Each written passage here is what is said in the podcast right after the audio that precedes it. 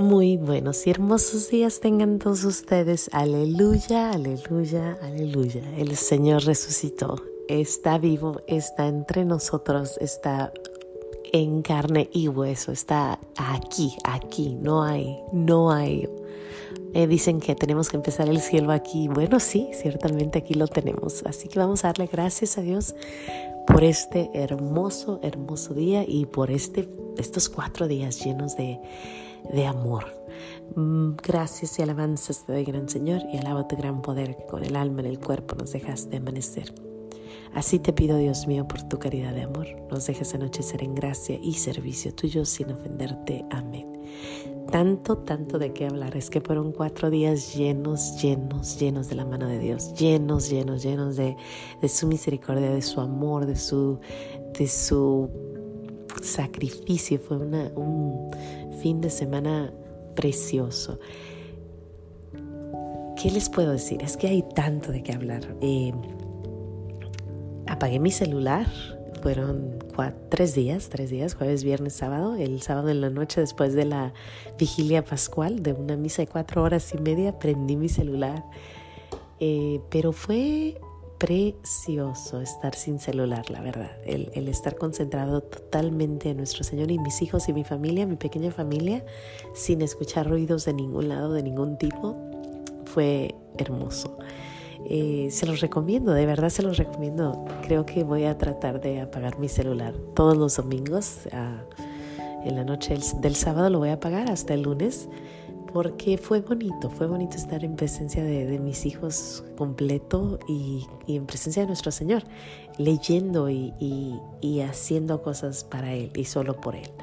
Em, sin embargo, vimos películas, vimos, eh, vimos dos películas. Risen, Risen es de un soldado romano, te la recomiendo, eh, muy bonita. Y aparte eh, vimos la, la, pasión, que la pasión a mí se me hace mm, tres horas de, de oración, tres horas de, de, escuchar y ver su, su sacrificio, su gran sacrificio. Es una película increíblemente buena, creo, creo yo, porque es totalmente al pie de la letra de la, de la, de la Iglesia Católica. Así que está, bueno, ya, ya saben cómo está esa película. Eh, Aparte, pues fuimos a, hacer el Via Crucis, hicimos las siete palabras, tratamos de estar en, en oración en casa y en silencio. Hicimos varias cositas, hicimos este unas galletitas entre todos para el gran evento, ¿no? para el gran domingo. Eh, hicimos, pintamos monitos, eh, hicimos cosas en silencio.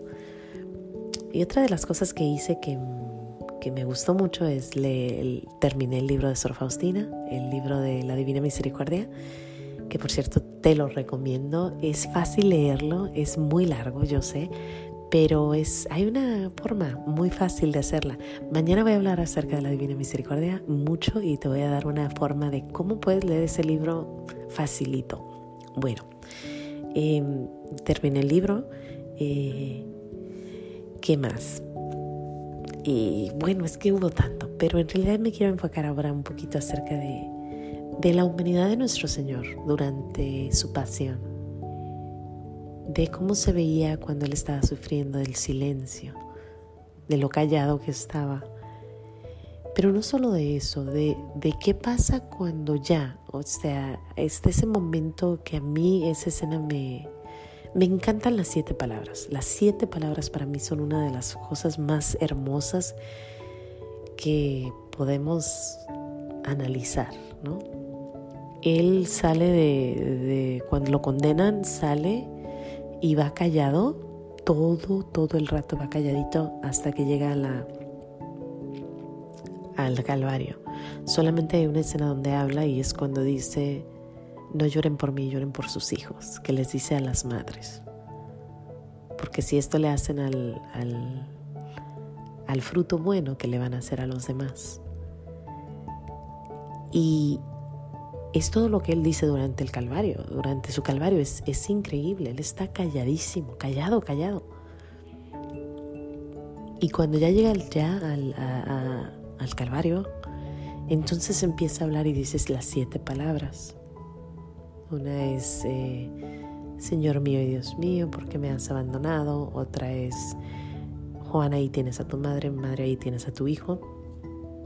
Otra es, estarás conmigo en el paraíso.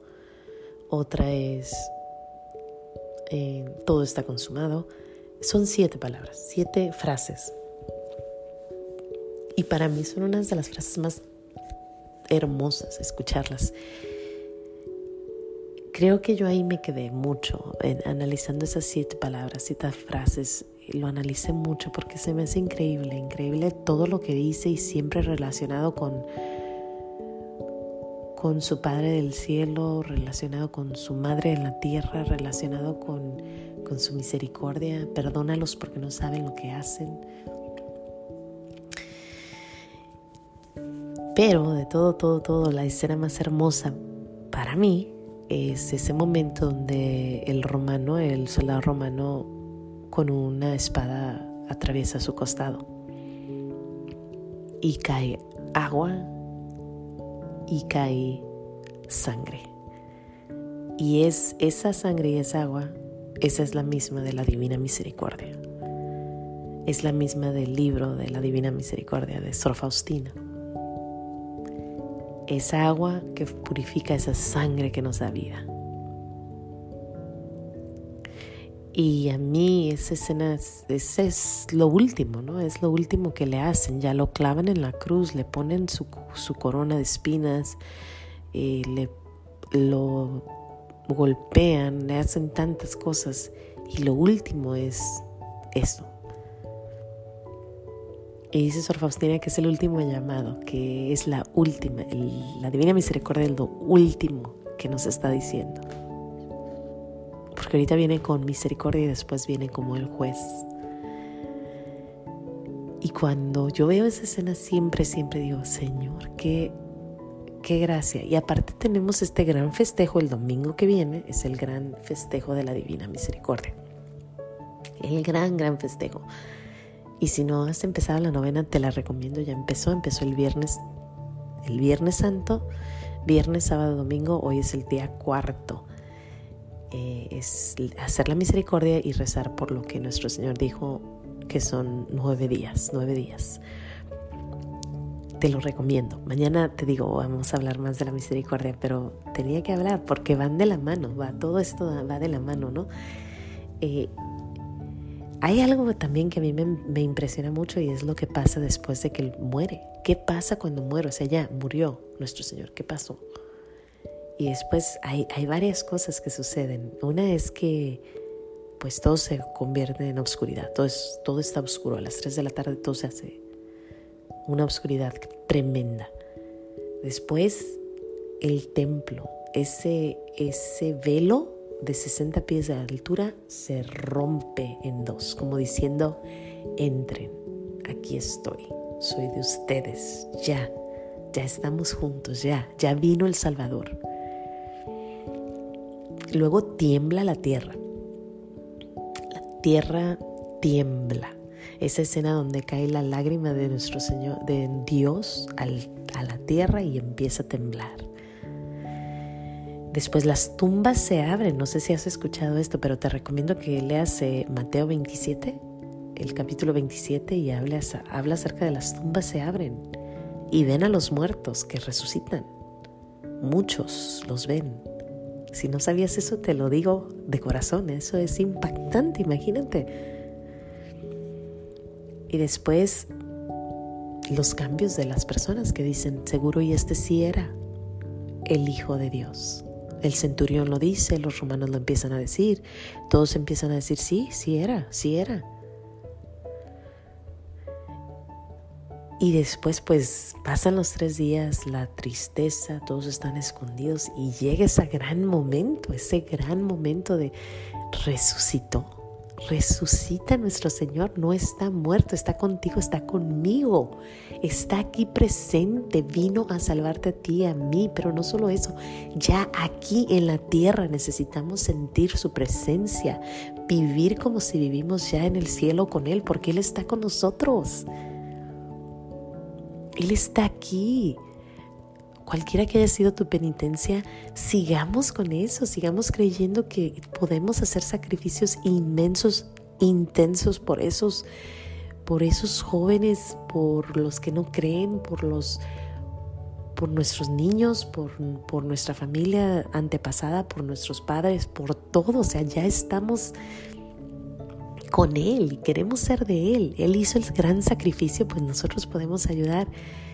Y ya yo sé que es tiempo de gloria, es tiempo de felicidad, es tiempo de aleluya, que, pero también es tiempo de recordar, podemos seguir, con Él podemos hacer todo.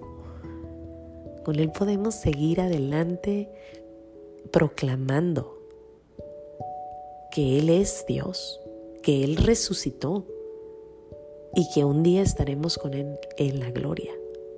Para siempre, cuando nosotros pensamos en para siempre, o sea, siempre, por una eternidad. Qué bonito, ¿no? Y repetir lo que dicen los romanos. Romanos 10 dice algo que a mí me, me, me encanta. Dice, si confesamos con nuestra boca que Jesús es el Señor y que creemos en nuestro corazón que Dios lo resucitó de la muerte, estaremos salvados. Si confesamos con nuestra boca que Jesús es el Señor y creemos en nuestro corazón que Dios lo resucitó de la muerte, estaremos salvados. Creer en su misericordia, creer que es Señor y decirlo con la boca, decirlo, proclamarlo, ve y dile a alguien. Tiene, tenemos, tenemos que ir y decir, Jesús te quiere, Jesús te ama, Jesús vive, necesitamos hablarlo. A esa cuñada que nunca le has hablado de Jesús, háblale de Jesús. A ese amigo que jamás se menciona la palabra Jesús delante de él, díselo, lo ocupa. Así bajita la mano. Jesús resucitó, imagínate qué cosa más hermosa, ¿no? ¿De qué hablas? Pues es que te digo que si entendieras la Biblia, pues estarías súper, súper contento como yo porque ya resucitó. Ay, tú estás loca. Pues poquito, pero loca de Jesús. Vamos proclamándolo, diciéndolo, gritándolo con nuestra voz a todos, a todos como se pueda. Que te digan loca y que no nos quitan nada que te digan, ay, está obsesionada por Jesús. Ay, pues preferible estar obsesionado con Hollywood. Ay, no es que está loca, cree tantas cosas raras. ¿Y qué? Por lo menos sé que ya tengo el cielo aquí en tierra y que pronto, si Dios quiere, llegaremos a la gloria. ¿Por qué no? Si Él lo dijo, que si yo lo proclamo con la boca y que si lo creo en mi corazón, yo voy a ser sanada y salvada, pues lo proclamo y lo digo con el corazón. Sin más que si yo le doy gracias a Dios por este hermoso, hermoso lunes de resurrección, por ayer, por los tres días de silencio y por tantos y tantos y tantos y tantos sacrificios que hizo por mí. Gracias Señor, gracias, gracias, gracias. Te amamos, te damos gracias y vamos a seguir proclamando. Si te da pena decirlo con tu boquita, pues pásales el podcast y yo les digo con mi boquita, hey, tú, nuestro Señor te ama. Sin más que decir, Dios me los bendiga, no se les olvide decir gracias y nos vemos mañana aquí en los pequeños regalos de Dios. Hasta mañana.